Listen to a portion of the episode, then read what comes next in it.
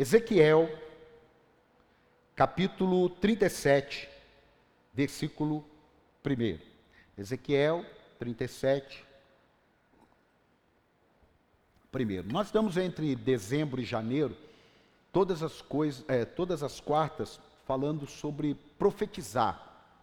Profetizar sobre o ano de 2022. Não adianta você profetizar sobre o ano de 2021. O 2021 ele já está na sua reta final. Você tem que profetizar pelos próximos dias de 2021 e pelo ano inteiro de 2022. Então, em 2022, ele será sim muito determinado pelas nossas palavras. Às vezes nós deixamos isso de lado e vamos trabalhando muito nas realidades, né? Muito nos dados, muito nos dados assim de informação, naquilo que estão falando, naquilo que estão projetando, naquilo que a política está apontando. Mas não se esqueça, a nossa vida tem um poder sobrenatural. Obrigado pelos dois amém. A nossa vida tem um poder sobrenatural. Que apesar das realidades, nós temos um poder de trazer à existência aquilo que não existe. Você crê nisso ou não? Você crê nisso ou não? Você crê que se você ficar falando coisas ruins, vão vir coisas ruins? Você acredita nisso? Acredita ou não? E você acredita que se você ficar falando coisas boas, virão coisas boas? Sim ou não? Sim ou não? Então já vimos que a questão não é saber, a questão é decidir fazer a escolha. Sim ou não? Sim ou não? Você está lá no seu emprego, porcaria, desgraça de emprego, esse negócio não. Ô oh, cabeça de touro enterrado nesse escritório. Você vai prosperar ali? Você vai prosperar ali? Você está na igreja e fala assim, meu Deus do céu, mas não gosto dessa igreja, não sei o que eu vim fazer aqui, não gosto daquele pastor, não gosto daquele irmão que fica na portaria. Você vai prosperar aqui? Não. Agora imagina você naquele emprego, você chegando dizendo glória a Deus para essa porta de emprego. Ah, infelizmente tem mais de 620 mil pessoas que morreram, que não têm um emprego, nem sua família muitas vezes, mas obrigado, Deus, pela tua misericórdia. Não merecia estar aqui. O Senhor abençoe esse dia, essa semana, abençoe meus companheiros, abençoe os problemas que eu tenho que resolver. Você vai prosperar ali ou não? Sim ou não?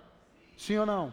Você chega na igreja e fala oh, vai passando pelas cadeiras, passando a mão, dizendo, Senhor, profetiza em nome de Jesus. Vai ter um irmão, vai ter um amigo, vai ter um colega, vai ter um parente, vai ter um estranho sentado aqui, recebendo a palavra, sendo convertido, cheio do Espírito Santo, liberto das drogas, da prostituição. Você vai prosperar aqui? Então dá um aplauso a Jesus aí. Não precisa nem pregar. Vamos ficar de pé, vamos orar e vamos embora. Acabou, o culto acabou. Culto mais rápido do mundo. Culto mais rápido do mundo. Dois minutos. Falei dois minutos, fomos embora. Amados, Ezequiel capítulo 37 versículo 1. Diz assim: A mão do Senhor estava sobre mim, e por seu espírito ele me levou a um vale cheio de ossos. Ele me levou de um lado para outro, e pude ver que era enorme o número de ossos no vale, e que os ossos estavam muito secos. Ele me perguntou: Filho do homem, estes ossos poderão tornar a viver? Eu respondi: Ó Senhor soberano, Ó soberano Senhor, só tu o sabes. Então ele me disse: Profetize a estes ossos e diga-lhes: Ossos secos, ouçam a palavra do Senhor. Assim diz o soberano, o Senhor, a estes ossos: Farei um espírito entrar em vocês, e vocês terão vida. Porei tendões em vocês e, e farei aparecer carne sobre vocês, e os cobrirei com pele porei um espírito em vocês e vocês terão vida. Então vocês saberão que eu sou o Senhor. E eu profetizei conforme a ordem recebida. Enquanto profetizava, houve um barulho, um som de chocalho, e os ossos se juntaram osso com osso. Olhei, e os ossos foram cobertos de tendões e de carne, e depois de pele, mas não havia espírito neles.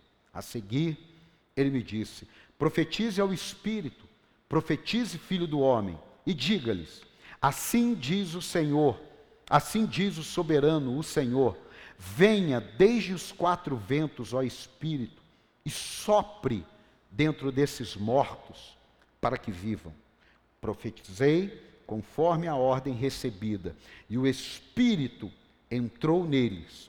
Eles receberam vida e se puseram em pé era um exército enorme. Diga glória a Deus. Dá um aplauso a Jesus para animar. Escute.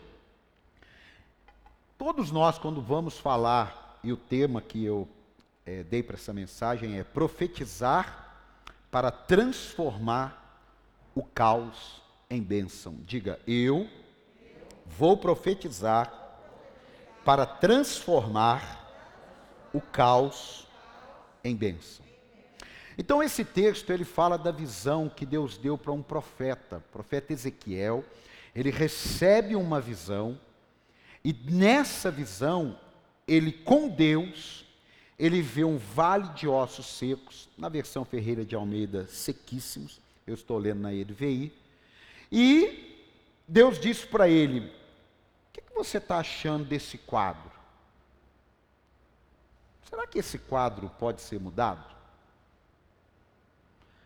Aí o profeta não é bobo nem nada, falou: ó, o senhor que manda, o senhor que é o soberano aí, o que o senhor falar acontece. Mas aí ele devolve a bola para Ezequiel, ele fala: então profetiza. Veja só, quando ele pergunta, pode ter vindo esse caos aqui, esses ossos aqui, pode ter alguma coisa aqui? Ele jogou a bola para o profeta. Aí o profeta matou no peito, colocou e tocou de volta e disse assim: O senhor que sabe. Aí Deus parou a bola, olhou e devolveu para ele, na cara do gol: Agora é com você. Então profetizo. O profeta, ele não era obrigado a profetizar. Ele não era obrigado. Se ele dissesse assim: Não tenho coragem. É muito estranho quando um cristão, ele não tem coragem de falar para um amigo de Jesus, de profetizar vida na vida de uma pessoa que está sofrendo. É muito estranho uma pessoa chegar no trabalho e pegar uma amiga chorando, ou na escola, ou na faculdade, ou no elevador. Uma vez a minha esposa no shopping, ela estava olhando uma vitrine e aí tinha uma senhora chorando, ela olhou, viu a senhora chorando, e ela ficou naquela luta ali. E ela deu de sair, o Espírito Santo falou com ela, vai lá falar com ela. Aí a minha esposa chegou lá e, é, por favor, estou vendo a senhora chorando, posso ajudar? Aí não tinha nada, né? Nada tinha acontecido, era o quê? Ela não quis falar. Ela ficou grata por ter sido acolhida. Ela não quis falar. Mas já pensou se aquela mulher ali, ela tivesse pensando em se matar? E chega alguém e diz assim: Olha, sou cristã, conheço a palavra de Deus, e me incomodou ver a senhora chorando. E aquela mulher de repente poderia falar para ela, ou de repente não falou, e era isso que ela estava pensando em fazer. Nós não vamos saber. Mas a minha mulher viu o caos e ela foi resposta para aquele caos. Quem está aqui? Você não pode querer ser um cristão, querer ver as cadeiras cheias, querer ver o país sendo avivado, você vendo as demandas e sendo egoísta com os seus desejos sendo egoísta com o seu tempo, sendo como aquele judeu, sendo como aquele levita, sendo como aquele crente, sendo, como aquele sacerdote que Jesus contou a parábola que, segundo alguns estudos, não foi uma parábola, que o bom samaritano, né, que a gente entende como parábola, ele para tudo o que ele está fazendo, e ele não estava indo para a igreja, né? Porque quando alguém está indo para a igreja, quando alguém tem alguma atividade da igreja, tudo que aparece no meio do caminho, qualquer caos que aparece, você fala assim, hoje não culto não, hoje não dá para ler Bíblia não, hoje não dá para orar não, hoje não dá para estar tá na escala não. Mas o samaritano, ele estava indo trabalhar, estava indo para a empresa dele, estava indo para o plantão dele, estava indo para o trabalho dele, sei lá. Mas ele viu um caos e ele parou. E ele não só parou, ele resolveu um problema. E ele não só resolveu um problema levando para a estalagem, ele pagou. Muitas vezes nós temos dificuldade de continuar o processo de osso com osso, tendões, carne e vida. Quem está aqui? Nós não podemos mais viver aquele evangelho do domingo. A pandemia nos mostrou que quem vivia do evangelho do domingo ele se esfriou. Quem vivia é, de ritos religiosos, ele não suportou. Hoje eu mandei um áudio agora, falei, gente, nós precisamos resolver um negócio. É, a gente está servindo um pão de forma é, na, na ceia, E aquilo lá você começa a comer e entala. Quem já entalou com o pão de forma aí? Não tem vergonha não. Ah, bom, aí, aí, já, aí pronto. Aí eu falei assim, ó, vamos dar uma torrada nele, vamos comprar um negócio diferente. Na hora o Espírito Santo falou, avisa que se fosse para levar o pé da letra, então nós teríamos que tomar o vinho com a ceia. Porque a ceia não foi o suco foi vinho. Então não dá para ser o, o suco e o pão sem fermento, porque o pão sem fermento. Então são coisas que a gente vai vendo e vai deixando de lado que atrapalha a nossa vida a andar na plenitude do Espírito Santo. Quem está aqui? A gente vai criando um monte de caos dentro de nós e aquilo vai nos atrapalhando a romper. Quem aqui chega e, se a pessoa não conhece, vai dar um beijo nela? Raramente. Mas a Bíblia fala assim: ah, nós devemos nos cumprimentar com o ósculo santo. Hoje eu estava ouvindo o meu pastor Jorge Linhares pregar, ele falou: olha, eu tirei o negócio de colocar, de dar as mãos. Eu falei, ah, é pandemia. Não, não foi pela pandemia, foi antes da pandemia. Eu falei, meu Deus, não é possível que acontece isso na igreja. Ele falou que ele começou a receber tanta denúncia de mulheres e homens alisando a mão dos irmãos. Meu Deus. Ao invés de nós levarmos vida para o caos, nós estamos trazendo caos para dentro da vida. Ao invés de nós levarmos vida para ossos secos, nós estamos trazendo coisas secas para a nossa vida. E não sabemos por que estamos insensíveis às coisas de Deus, não sabemos por que estamos é, mecânicos com as coisas de Deus, não sabemos porque já não choramos mais no louvor, porque já não nos emocionamos mais com uma canção, já não sentimos mais a compaixão pelo outro que está do nosso lado. Não sabemos, mas na realidade é que fomos secando, fomos nos esfriando, fomos achando normal o que deveríamos rejeitar, fomos achando modernidade o que deveríamos rejeitar.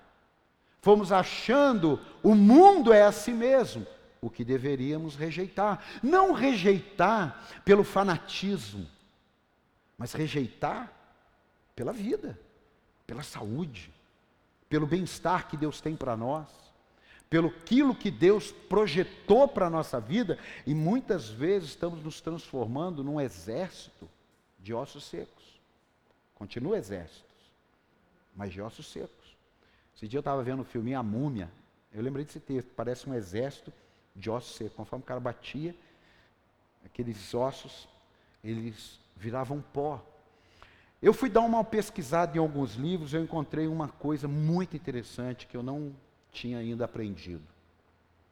Não era só um vale de ossos secos.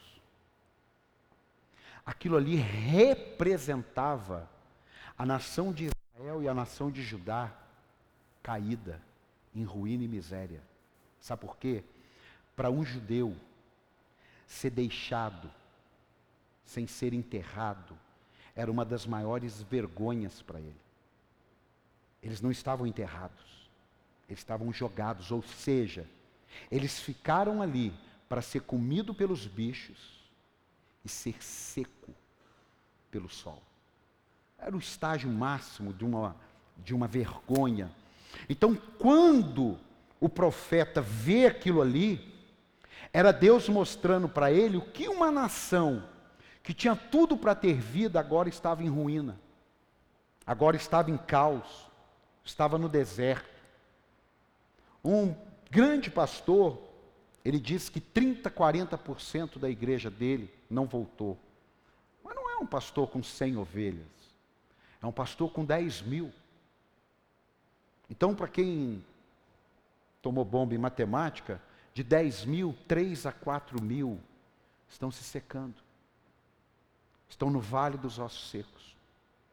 Eu preciso te contar isso, para profetizar que nessa noite, seja você aí na tela, ou seja você aqui dentro, você vai receber um sopro de vida, que você vai sair queimando em nome do Senhor Jesus para a glória de Deus. Dá um aplauso aí. Pode ter certeza. Eu Fiquei assustado ontem ao receber um telefonema de uma pessoa que nem sei quem é. E ela me contou um pedaço do que ela está vivendo. Ela disse: Olha, eu peguei o seu telefone na internet e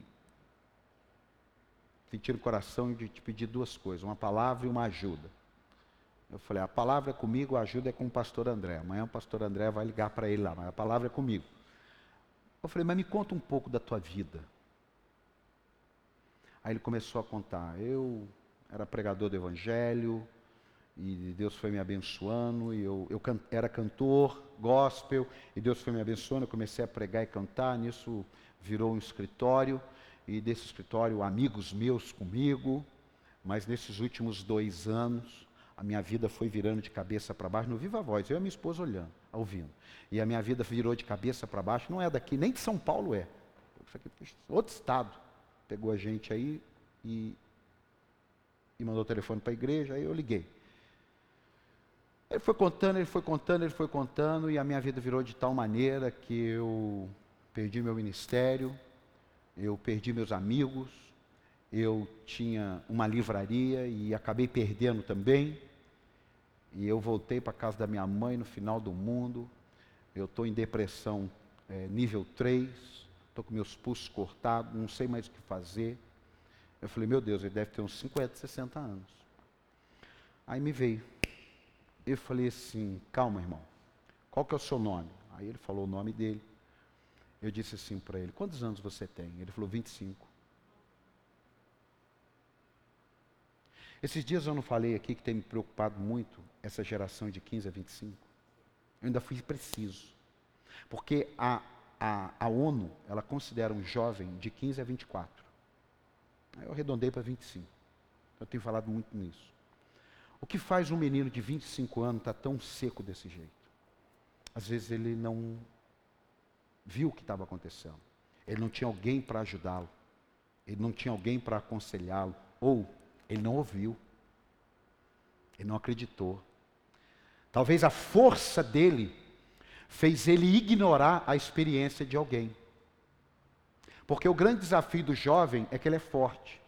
E o grande desafio do adulto vou dizer eu, cinquentão, faço só o, o ano que vem, mas parece até que tem 38, mas vamos lá, deixa essa heresia de lado aí. É você conciliar esses dois polos.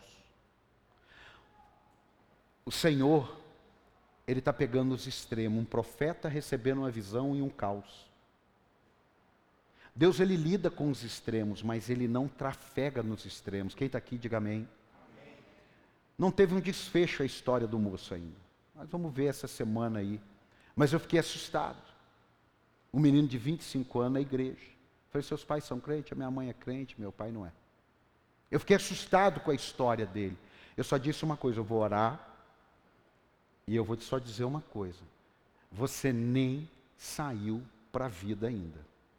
Você nem saiu para a vida ainda. Você poderia ter errado tudo que você errou na sua vida, com 25 anos, conhecendo Deus, meu amado. E eu sei que é difícil, né? A pessoa em depressão, você joga uma água, não absorve, mas palavra de Deus é outro papo. Amém? Você fazer uma oração para uma pessoa, ela pode estar surda, pode estar em coma, não interessa. É uma oração, você não está ali contando a historinha do, do, da Marvel. Você está orando, amém? E aí, se o Espírito de Deus traz um Lázaro quatro dias depois à vida, o que dirá um irmão nosso que possa estar numa circunstância ruim? Você podia dar um aplauso a isso aí? Isso é profetizar. Então, em nome de Jesus, que essa realidade ela, ela possa mudar. Amados, todas as vezes que tem um caos, todas as vezes, você vai ter que aprender a lidar com dois grupos na igreja, na sua casa, no trabalho. Você vai ter que aprender a lidar com dois grupos. Tem aquele grupo que ele finge que nada está acontecendo. Ele quer fugir da realidade. Ele não quer saber. Então ele finge que não está vendo, ele finge que aquilo não existe. A casa está pegando fogo, ele fala: Não, isso é, um, isso é uma fogueirinha. A casa está pegando fogo. Ele quer fingir. Fingir que não está acontecendo alguma coisa ruim nunca vai trazer a melhor. Isso não é pensamento positivo. Nós não somos alienados. Você não pode estar com um casamento ruim e dizer, não, está é, tá, tá uma bênção. Você não pode estar ruim de nota na faculdade, na escola. Não, não, em nome de Jesus isso aqui vai mudar. Vai mudar como? Você não pode estar chegando no final do ano, todo endividado, e, e falar assim, não, mas em nome de Jesus isso aqui vai mudar. Mas vai mudar como? Mas você, tá, você nem sabe. Tem pessoas que você fala assim, vou, você deve? Devo. Não interessa. Se você souber agora quanto você deve, eu vou pagar 100% das suas dívidas. 99% das pessoas que devem não sabem. Eu aprendi isso com meu pai. Falou: você pode até dever, mas tem que ter na ponta da língua o que você deve. Isso é mais ou menos parecido até com confessar pecado. Ah, Senhor, perdoa os meus pecados. Que pecado? Vamos listar. Ah, Senhor, então tem que listar? Tem. Perdoa porque eu fiz isso, perdoa porque eu fiz aquilo, perdoa porque aquele dia eu não devia ter feito isso, perdoa porque naquela, sabe, aquilo eu fiz. Aí sim. Agora, Senhor, perdoa tudo aí. Amém? Você fez individualmente, chega aqui, quer no coletivo continua em caos. Porque Deus não está vendo que é a mudança. Então, esse texto aqui, ele fala desse grupo, o grupo que não quer ver. E ele fala do outro grupo. Eu não sei qual grupo que é pior. O que finge não ver e aquele que só vê o ruim. Não, mas está ruim mesmo. A desgraça está feita. Esse negócio não tem mais jeito, não. Agora, olha que ossos. Então profetiza. Não, que profetiza. Esse negócio aí não tem jeito, não. São os dois extremos. Qual é o segredo? O que é que vai fazer mudar a minha vida de caos em bênção? Porque pode ser que hoje, áreas que você precise profetizar não sejam as mesmas áreas que eu preciso. Pode ser que hoje você esteja precisando de coisas pequenas. É claro, gente. Não, não, nós não conseguiremos viver a vida inteira é, olhando o vale de osso seco. Amém? Amém? Para com esse negócio de que, ah, eu estou na prova, enquanto você cinco anos depois, ah, eu estou na prova. Que prova é essa que nunca acaba? Não existe isso. Tem provas novas, coisas novas, decepções novas, frustrações novas, mas sempre a mesma coisa? Não. Preste atenção. Número um, você quer profetizar sobre o caos da sua vida, sim ou não? Vamos aqui. Estou muito silêncio. Tem alguém aqui hoje? Você não vai falar nada. Você só vai levantar a mão, ou você não vai levantar a mão. Se Deus, se Deus não, mas na Deus sim, mas é para você entender. Se Deus chegasse agora do seu lado Sim, ó. Eu vou fazer ali, se sumir da tela aí. Se Deus chegasse para você agora, tipo eu vou chegar para o Júnior. Pegasse o Júnior, vem cá, Júnior.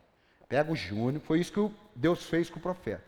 Ele pegou o profeta e ele mostrou para o profeta o caos. Ó, ele mostrou.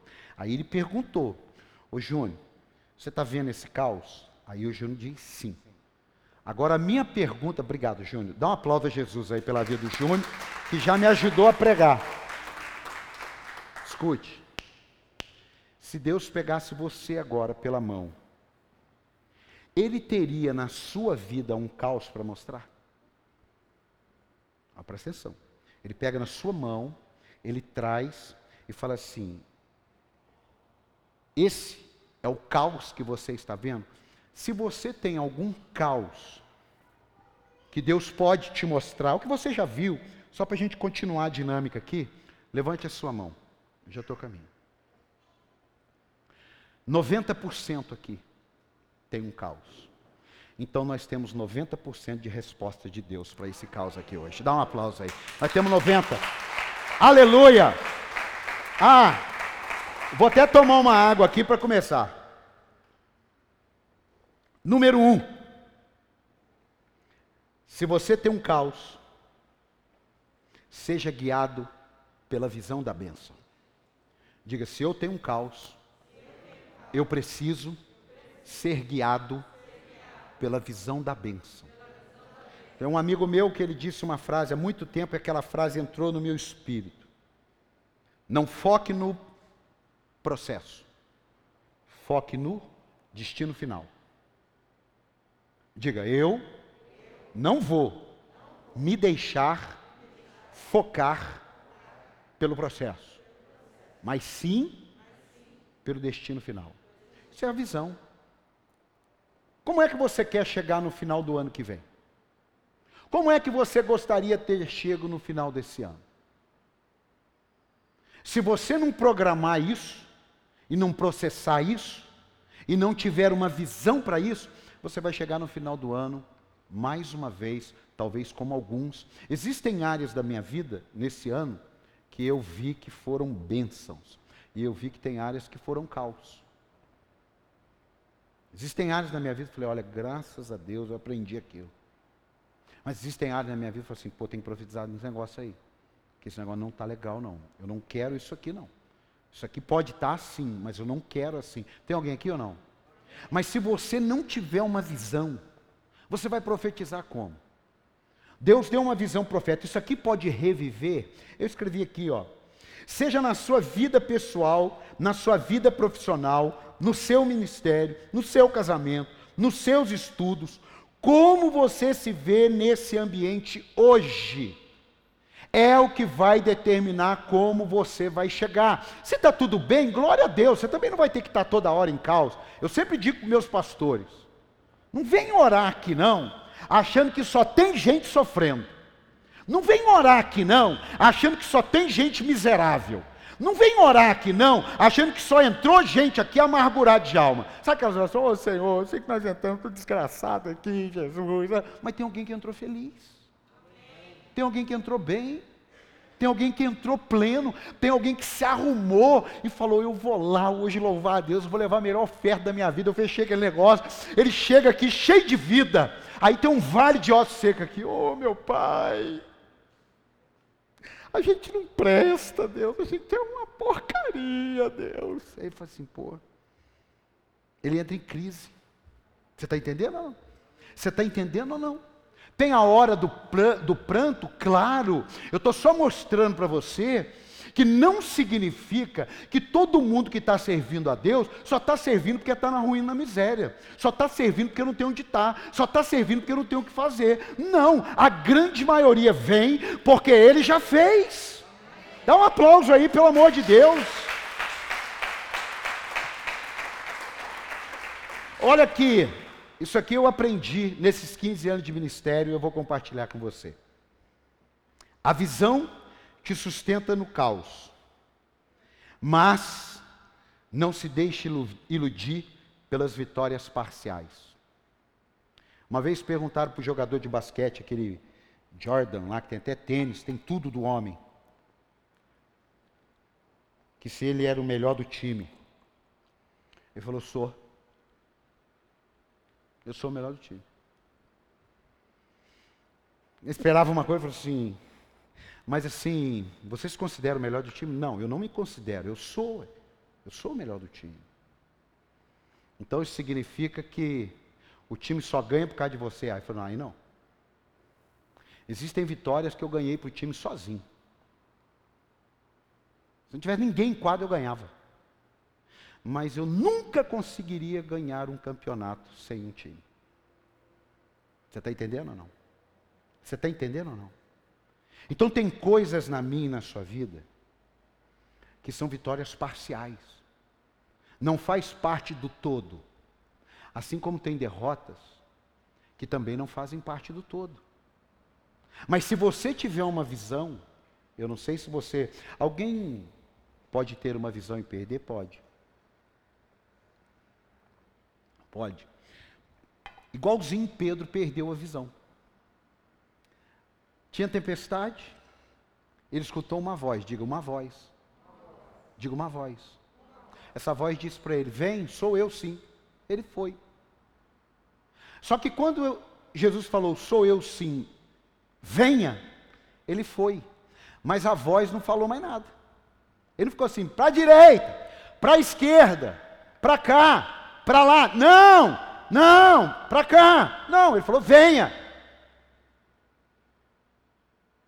Só que quando a voz silenciou, a alma de Pedro inquietou. Quando a voz se calou, a alma de Pedro começou a falar: olha o tamanho das ondas, olha a força do vento. Cadê a voz? Pedro, está achando que você se lascou. O que, que aconteceu com Pedro? O que aconteceu com Pedro? Ele afundou. Mas Pedro morreu afogado? Pedro morreu afogado?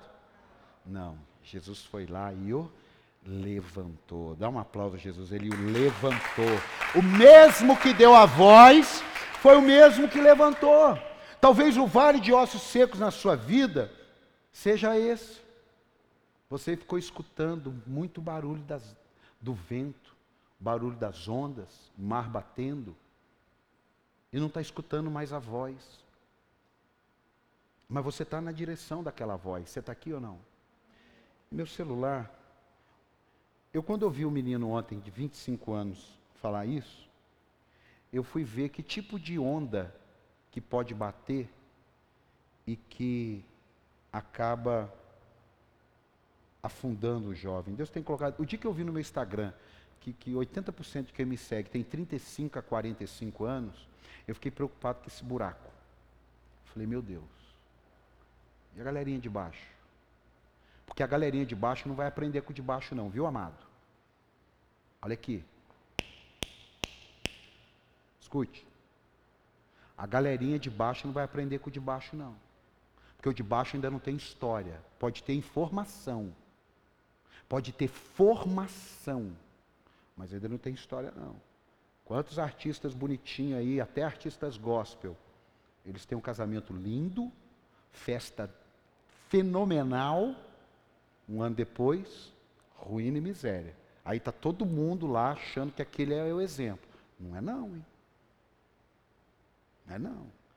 Essa historinha de quer chegar onde eu cheguei, arrasta para cima. Isso é conversa para boi dormir. Não, você não é boi, você é ovelha. É, sério. A gente está tendo que pregar a Bíblia, a gente está tendo que despregar algumas coisas que estão pregando. Porque eu sou pastor de vocês. Eu tenho que cuidar do alimento que eu dou para vocês. Quem dá o alimento para o Davi ali são os pais dele. Se ele for lá em casa começar a chorar, eu abro uma Coca-Cola e dou para ele, irmão. Toma aí, irmão. Isso aqui, tem gente que fala que isso aqui mata a fome, então te vira nos 30. Mas o pai dele não. A mãe dele, não. Você está aqui? Você está aqui ou não? Você está aqui ou não? Então você tem que ter cuidado com isso. E eu fui pesquisar, eu três coisinhas só que eu anotei. Anotei não, eu só printei. Sobre os jovens. O percentual de alunos desmotivados, de acordo com a percepção de pais ou responsáveis, passou de 46% em maio para 51% em julho. Ou seja, pessoas estão estudando desmotivadas. Pessoas podem estar na igreja desmotivada, trabalhando desmotivada. Segunda coisa que está aqui, com o tempo, mais estudantes passaram a ter dificuldades na rotina estudantil, passando de 58% para 67% no mesmo período. Isso aconteceu na igreja também. Não é só com jovem, não. Outro, além disso, aumentou de 31% para 39%. Presta atenção nisso. Aumentou de 31% para 39% o percentual de estudante cujos pais e responsáveis temem que os estudantes desistam da escola. Sabe o que significa isso? Como nós, pastores, estamos preocupados com pessoas que possam estar no processo de desistirem da caminhada cristã. Estou te dando dados. Amado, aí eu vim aqui e escrevi, isso é para todo mundo. Você não foi criado para viver um, modo automático da vida. Existe um lugar específico, existe um vale de caos que Deus programou você para ir lá e mudar a história daquele lugar. Você podia dar um aplauso a Jesus? É sala de aula, é meio de trabalho, é o prédio que você mora, é a rua que você mora, é o lugar que você congrega. Você está aqui ou não? Para de se comparar. A internet, olha que coisa interessante. A internet aumentou o índice de comparação. Não queira ser clone de ninguém. Algumas pessoas, às vezes, eu até entendo, falo assim, ó, você deve ser mais assim. Tem coisas que eu estou tentando rever ministerialmente, o mundo mudou, a entrega da mensagem mudou, mudou, a Bíblia não mudou. A Bíblia não mudou, viu, amado? A, a entrega mudou. Você pega aí, eu não sou, só você vê, você não é bobo. Você pega aí os pastores dessa nova geração, não tem mais rodopio, não tem gritaria mais, e são cheios do Espírito Santo, amém? Porque está mudando as coisas e não tem problema nenhum. Se se falasse uma parede preta 20 anos atrás, as pessoas desviariam. Um teto preto falava assim: agora o inferno se instalou naquela igreja lá. Você está entendendo isso ou não? Você está entendendo isso ou não? Então, a questão é: você não é clone de ninguém. Você pode ser inspirado, mas não queira imitar. Você pode ser inspirado. Diga, eu posso ser inspirado, mas não adianta eu querer imitar.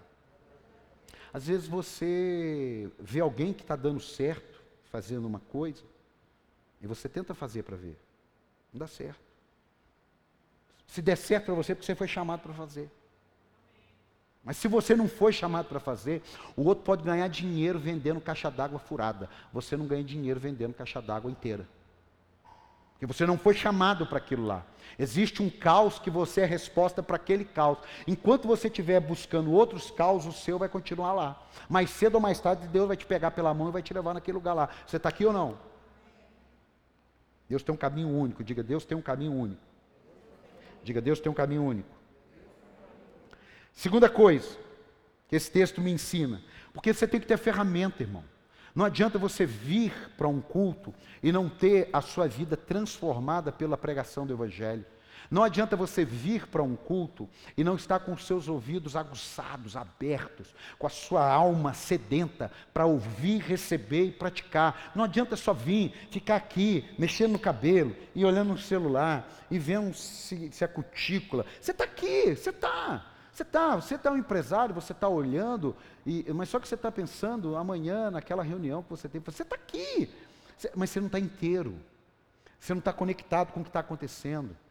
De repente o pastor fala assim: é, quem quer passar a eternidade no inferno? Aí ele falou, só dele ouvir falar quem quer, ele já automaticamente Amém! Só dá ele. Quem não prestou atenção, só fala assim: tem, tem mulher aqui? Aí tem um homem que grita, amém, e levanta a mão, ele nem está prestando atenção. Claro, pode acontecer, tá? Tô, amém, amado? Amém? Mas eu estou dizendo comumente. Segunda coisa aqui, não fuja da realidade. Eu já contei e repito. Ah, não, contei em Cruzeiro. Em 2018 eu estava com 110 quilos. Fui lá e comprei uma balança, pus no banheiro. Foi difícil subir nela.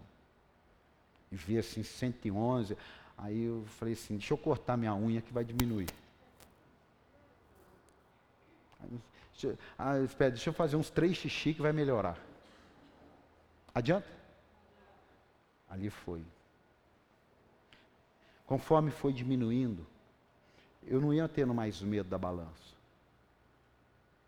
Conforme você vai caminhando com Deus, você vai ficando mais pleno em Deus. Você está aqui ou não? Áreas secas da sua vida começam a voltar a ter vida, porque o profeta profetizou. Agora, enquanto você não encara a realidade, enquanto você não vê, não sobe na balança do espírito, fala assim: meu Deus, preciso melhorar, preciso ler mais a Bíblia preciso congregar, preciso servir no ministério. Quem é seu pastor? Tomara que não aconteça isso aqui, mas está arriscado algum irmão, até da nossa igreja, está em algum lugar, e alguém perguntar para ele assim: quem é teu pastor? Ele dizer assim: não, tem pastor não, eu vou na igreja para sempre. Que isso, que caos que essa pessoa está vivendo de identidade, de vida com Deus. Que pastor é o teu? Você está aqui ou não? Presta atenção a realidade. O profeta Ezequiel viu o vale com os, viu o vale com os ossos. Não porque Deus descreveu para ele, porque Deus mostrou.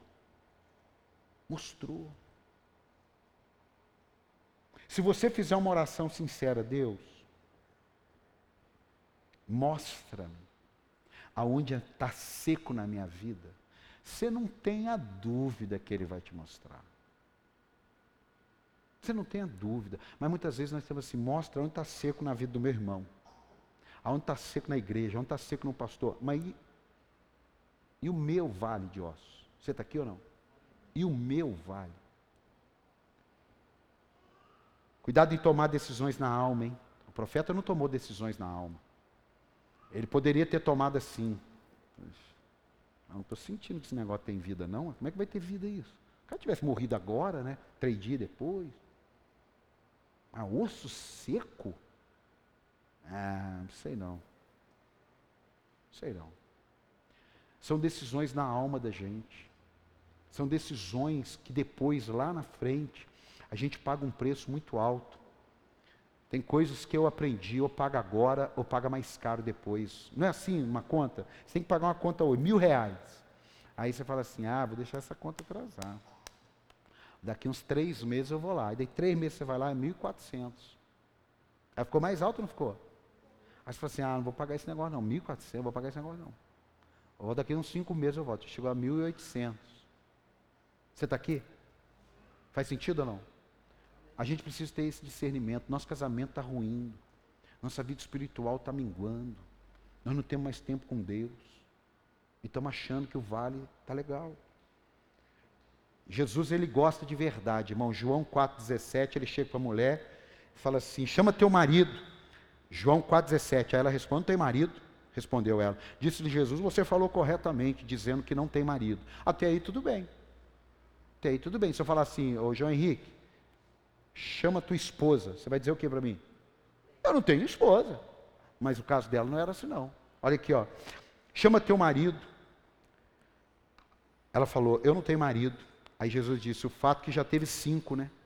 E o homem com quem está agora vive. E agora com o homem com que vive agora não é seu marido. O que você acabou de dizer é verdade. Jesus não condenou ela. Jesus falou: olha, porque você falou a verdade, eu tenho condições de mudar a sua história. Mas o que, que adianta? Eu já cansei de atender pessoas. Fala assim, apóstolo, você me ajuda? Estou precisando de um atendimento. Sim, te ajudo sim. Vem aqui no gabinete. Chega lá, ele conta 10, 15, 20 minutos de história. Com base naquela história, você dá um remédio para ele profetizar. Passa seis meses, você lembra, fala assim, e aí, amigo, não, está ruim do mesmo jeito. Mas a história era outra. O caso era diferente. Você está aqui ou não? Você está aqui ou não? O caso era diferente. Como é que nós vamos ter a nossa história mudada se nós não estamos dispostos a encarar nosso vale de ossos secos e dizer: em nome de Jesus eu profetizo vida nesse lugar aqui. Em nome de Jesus eu profetizo. Tem um filme do, do Denzel Washington que chama Protetor 2. Denzel Washington tá, tá para ser pastor de uma igreja aí. Ele falou que há muitos anos Deus falou com ele. Mas vamos lá. Está de frente com um cara e ele fala assim: tem duas dor na nossa vida, amigo.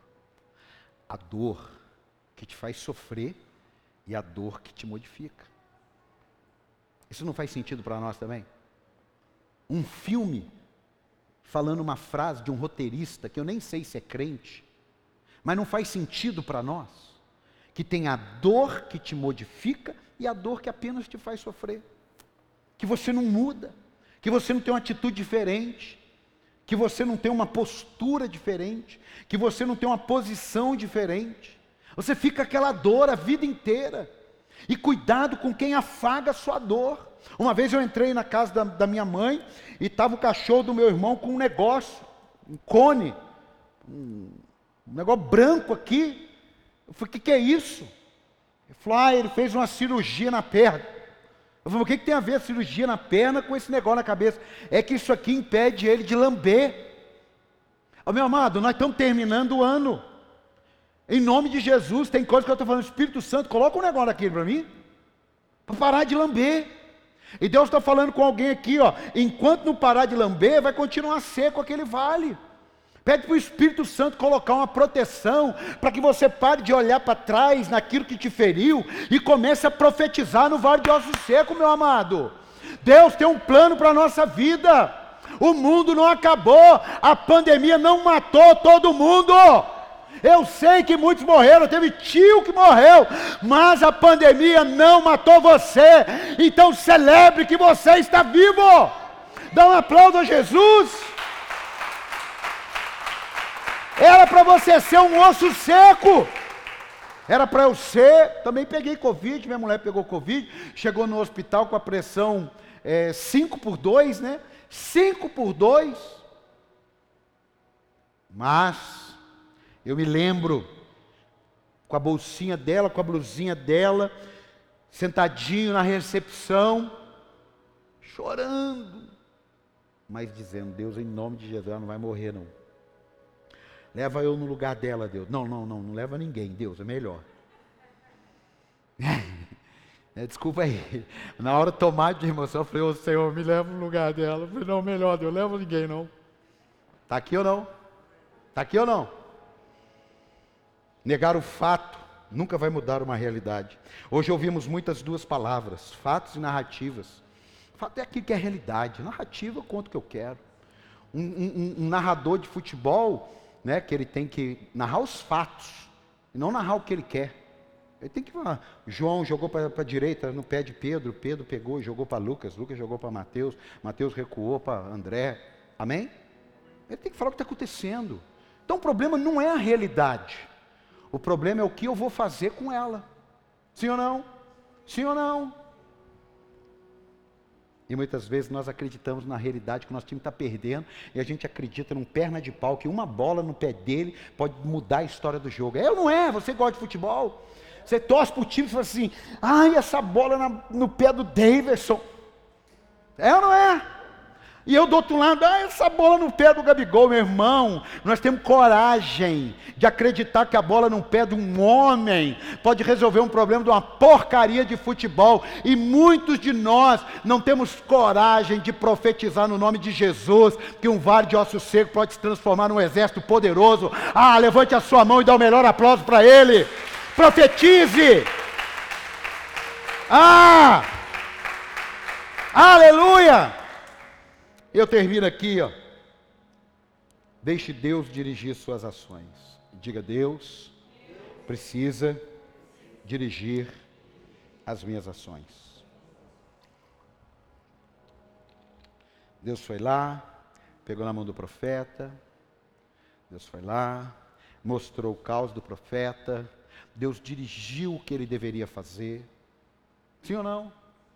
Deus disse para ele: pode tu sabes, profetiza, faz sua parte e descansa em mim. Você está aqui ou não? Amém. Quando chegaram para Jesus, disseram: Jesus, seu amigo morreu. Quando chegaram para Jesus, depois já de quatro dias, a irmã dele: Ah, se o senhor tivesse vindo, meu irmão não tinha morrido, só chegou atrasado. O que, que Jesus fez? Tira pedra.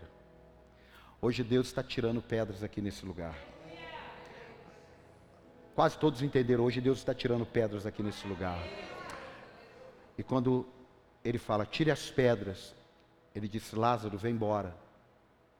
Sai de onde você está. Lázaro ouviu e obedeceu. Talvez tenha coisas que estão mortas, estão secas. Mas se essa voz falar, o morto vai ressuscitar. O que está ruim vai melhorar. Ou melhor, o que está ruim vai transformar em bênção na sua vida. Você está aqui ou não? Falou, fale o que Deus te mandar falar, faça o que Deus te pedir e creia no que Deus te falou. O profeta acreditou profeta acreditou. Coloca para mim Jeremias 10, 23. Não é o que você quer. Jeremias entendeu isso e orou assim: Eu sei, Senhor, que não está nas mãos do homem o seu futuro, não está nas suas mãos. Papai e mamãe, futurinho dos seus filhos não está nas suas mãos. Maridão, futuro seu não está na sua. Mamãe, futuro seu não está na sua. Eu sei, Senhor, que não está nas mãos do homem o seu futuro. Não compete ao homem dirigir os seus passos. Como é difícil a gente fazer isso. Como é difícil a gente fazer isso. Muitas vezes a gente quer dirigir os nossos passos. A gente quer fazer o que quer, quer estudar o que quer, quer montar o negócio que quer, quer casar com quem quer, quer fazer tudo com quem quer. E depois começa a dar errado, você começa a falar: Deus, Deus, Deus, Deus. Não é para te inibir o que eu vou falar, mas é para te empoderar o que eu vou falar. Você está aqui ou não?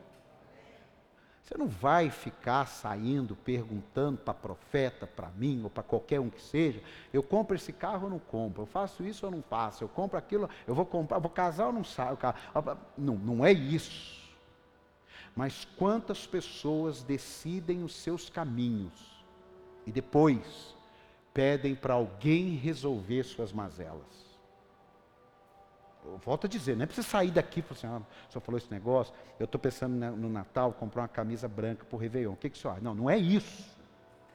Mas cuidado, cuidado. Porque talvez tenham vales de ossos secos, que não foi Deus que te levou para profetizar, foi você com a sua alma que te levou para habitar naquele lugar. Porque o problema não é vale de ossos secos, o problema não é deserto, o problema é quem te leva. É aí que está. Cuidado para você entregar uma decisão para alguém. Porque se der tudo glória, aleluia. Mas se der ruim, ó, deu ruim. Mas você falou, é, eu falei, mas deu ruim. Agora, quando você decide profetizar, quando você está no caos que é teu, no vale de ossos que é seu, e você ouve a direção de Deus, meu amado, pode ter certeza. Deus vai transformar em, o caos em bênção para a sua vida, no nome de Jesus. Às vezes perdemos tempo para lutar lutas que deveríamos confiar em Deus, mas só confiamos nas lutas em Deus, as lutas que Deus nos coloca para lutar. Coloca para mim aí Salmo 46, 8 e nós vamos orar. Salmo 46, 8. Diz assim: Venham, vejam as obras do Senhor, seus feitos estarrecedores na terra. Ele dá fim às guerras até os confins da terra, até os confins da terra. Quebra o arco e despedaça a lança. Destrói os escudos com fogo. Eu gosto da versão que diz aquietai-vos, mas aqui está, pare de lutar. Saibam que eu sou Deus. Serei exaltado entre as nações, serei exaltado na terra o Senhor, o Deus dos exércitos, está conosco. O Deus de Jacó é a nossa torre segura. Diga glória a Deus. Aquietai-vos. Aquietai-vos. Apóstolo, e se eu entrei numa luta que não foi Deus que me colocou? Eu fui tomado pelo ambiente. Eu coloquei aqui, eu fui tomado pelo negócio faz. Se algo saiu errado, se algo você errou, se algo não foi feito como deveria ser feito, se você até pecou com pecados que a Bíblia condena, não importa. Se você se arrepender, se você buscar a face dele e se arrepender dos seus maus caminhos, ele ouvirá dos céus e o que? Sarará a sua terra. O plano de Deus não é continuar com terras feridas. O plano de Deus é sarar as terras. Você está aqui ou não? Você está aqui ou não? Eu encerro aqui, olha.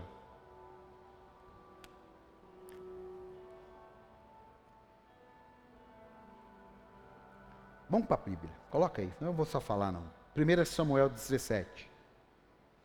1 Samuel 17.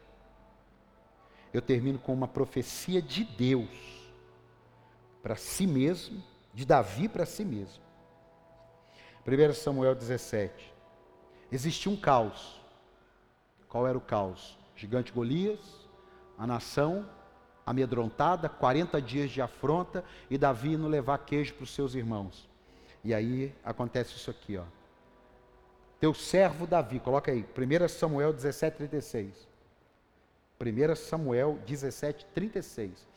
Teu servo pôde matar um leão. Quando colocaram para ele, quem é você? Como é que você vai fazer esse negócio aí? Aí ele vai contar uma pequena história. Teu servo pode matar um leão e um urso. Esse filisteu incircunciso será como um deles, pois desafiou os exércitos do Deus vivo. O Senhor que me livrou das garras do leão e das garras do urso, me livrará das mãos deste filisteu. Diante disso, olha o que que Saul disse: Vá e que o Senhor esteja com você. Se tem um negócio bom para te ajudar a profetizar diante do próximo desafio, são os desafios anteriores. Se tem um negócio bom para te ajudar nos desafios futuros são os desafios passados vencidos no nome de Jesus. Você está aqui ou não, irmão?